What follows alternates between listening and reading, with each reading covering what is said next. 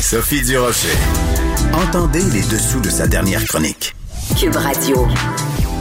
La mort de cette adolescente de 15 ans, Myriam Boundaoui, euh, assassinée à Saint-Léonard, a vraiment bouleversé euh, pas juste la population euh, de Montréal, mais le Québec au complet, d'autant plus que euh, cette euh, mort-là, c'est le dernier d'une longue liste d'événements qui impliquent des armes à feu à Montréal. En tout cas, le bureau d'enquête Journal de Montréal, Journal de Québec a recensé pas moins de 33 incidents au cours des six derniers mois. On va en parler avec Maria Mourani. Elle est présidente fondatrice de Mourani Criminologie et ex-députée fédérale.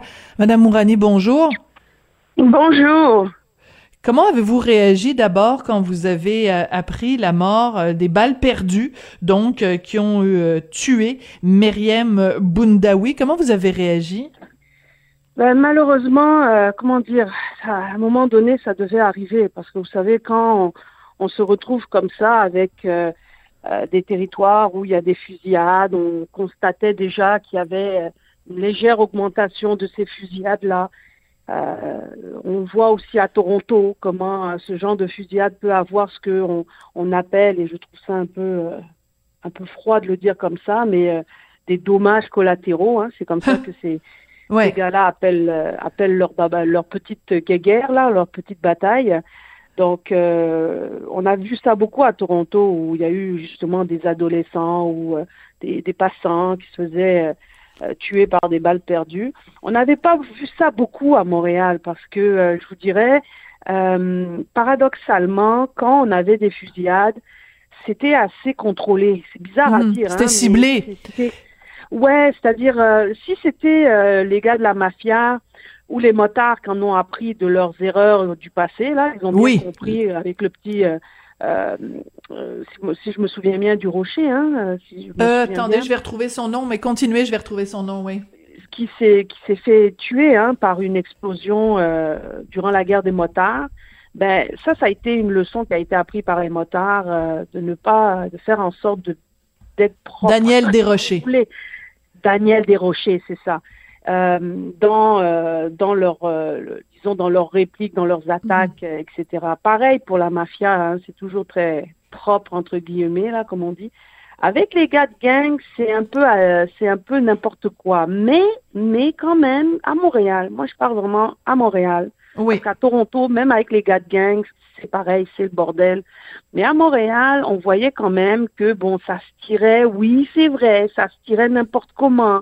Mais il y avait une certaine, euh, attention quand même minimale qui était portée, même si je pourrais vous je pourrais vous nommer un exemple euh, une fusillade qui a eu lieu dans un restaurant. Ils voulaient atteindre euh, un individu à l'intérieur du restaurant et puis ils ont tiré n'importe comment.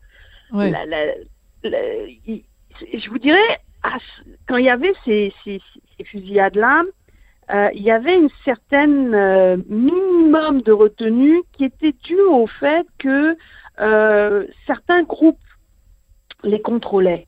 Donc, euh, parce que la guerre, c'est pas bon pour le business. Euh, maintenant, ce que moi je constate, c'est que c'est de pire en pire parce que il n'y a pas juste des gars de gang qui ont des guns. Hein? C'est ça qu'il faut comprendre. C'est que dans, dans le, l'écosystème, si vous voulez, criminel, mm-hmm. vous allez avoir toutes sortes de groupes. Euh, ces groupes-là ont différentes techniques de combat. Ok? Bon, les gars de gang, on les connaît, c'est pas très euh, soigné. Non. Par contre, maintenant, vous avez, dans l'écosystème criminel, vous avez ce que moi j'appelle un peu les indépendants, les clics, des regroupements de quelques gars ensemble qui font du trafic de drogue, qui font de la, du proxénétisme, qui ont des Mais qui ne sont pas affiliés euh, nécessairement à un groupe ou un gang.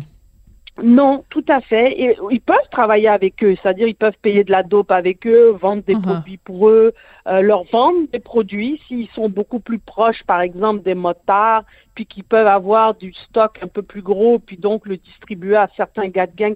Tout est possible. C'est vraiment euh, business as usual. Tu voyais donc euh, les, les, les gars vont vont fricoter ensemble, parfois ils vont se disputer. Et ces fameux groupes-là que je, enfin ces, ces fameuses cliques-là que je vous dis, ça, va être beaucoup des, euh, des individus qui fonctionnent pas en gang. Ils vont fonctionner dans des systèmes un peu d'amis proches et de famille, même si les gars de gang aussi ont des, membres de leur famille ou des, des, amis entre eux, euh, ces, ces clics-là euh, vont connaître des gars de gang, mais ils vont aussi connaître des jeunes qui sont pas forcément dans des gangs. Donc, c'est des jeunes entre eux qui vont, mhm. qui vont fréquenter les mêmes bars, les mêmes restaurants, les mêmes lieux hein, de rencontres.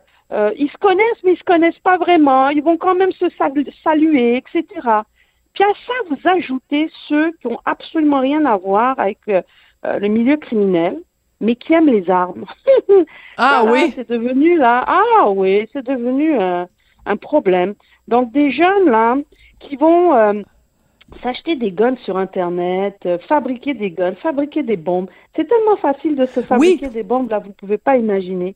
Ben euh, voyons donc. Mais euh, Madame Mourani, ah, on, parle, on a, on a entendu parler au cours des derniers jours de, de différentes analyses des, des, des, des, gens qui font des armes avec des imprimantes 3D. C'est comme, tu sais, ben, je sais pas quoi faire cet après-midi. J'ai écouté toutes les séries que je voulais à Netflix, fait que m'a imprimé, m'a imprimé un gun en 3D. C'est hallucinant. Ouais.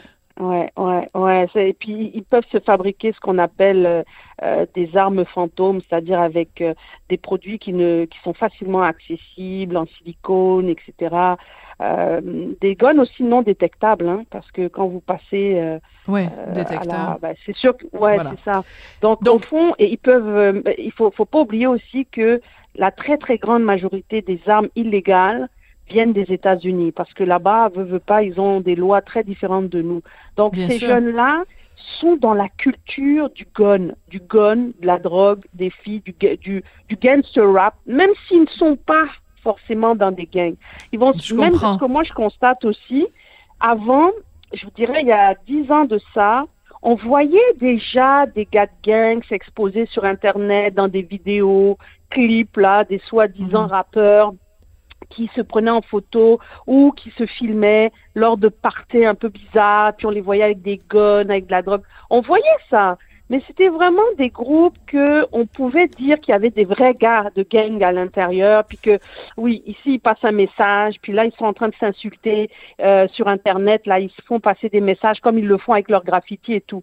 Mais là maintenant, on voit des jeunes qui sont pas forcément dans les gangs, mais qui imitent les gars de gang. Et donc, les, les wannabes, là, qui se retrouvent sur le web avec des guns. Puis il y a toute cette culture aussi du, du gun, euh, liée un peu, vous voyez, avec des groupes comme euh, des groupes comme Incel, euh, suprémacistes.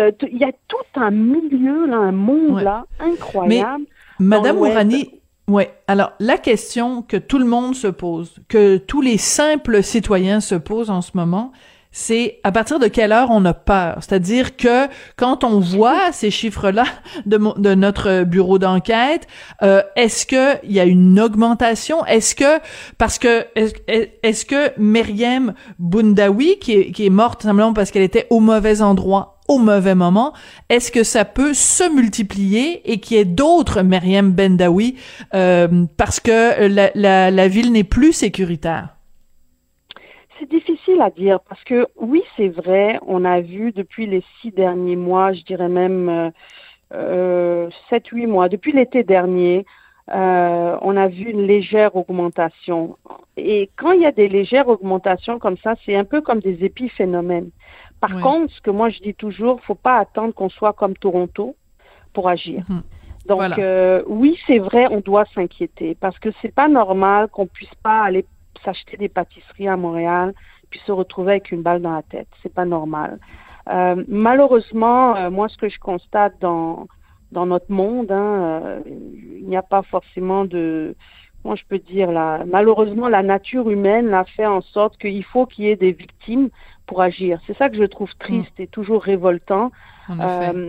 déjà, on, on, sonnait la cloche en décembre dernier qu'on voyait une augmentation, même en janvier. Avez-vous vu le nombre de, de, de tirs de fusillades qu'il y a eu entre janvier et février? Mm-hmm. Donc, on, c'est sûr qu'il y a eu cette fameuse escouade de, euh, de lutte aux, armes à feu, mais elle n'est même pas encore mise en place. Qu'est-ce qu'ils attendent pour la mettre en place? Excellente qu'est-ce question. Attend pour ré... Vous voyez, qu'est-ce qu'on attend pour réintégrer des escouades comme par exemple Eclipse, euh, qui étaient très efficaces, euh, ils allaient dans les bars, ils allaient dans les restos, ils mm. savaient où ces gars-là chillaient, comme on dit. Euh, s'il si, y avait eu éclipse sur le terrain, est-ce que cet événement-là aurait lieu? Peut-être. la question est posée.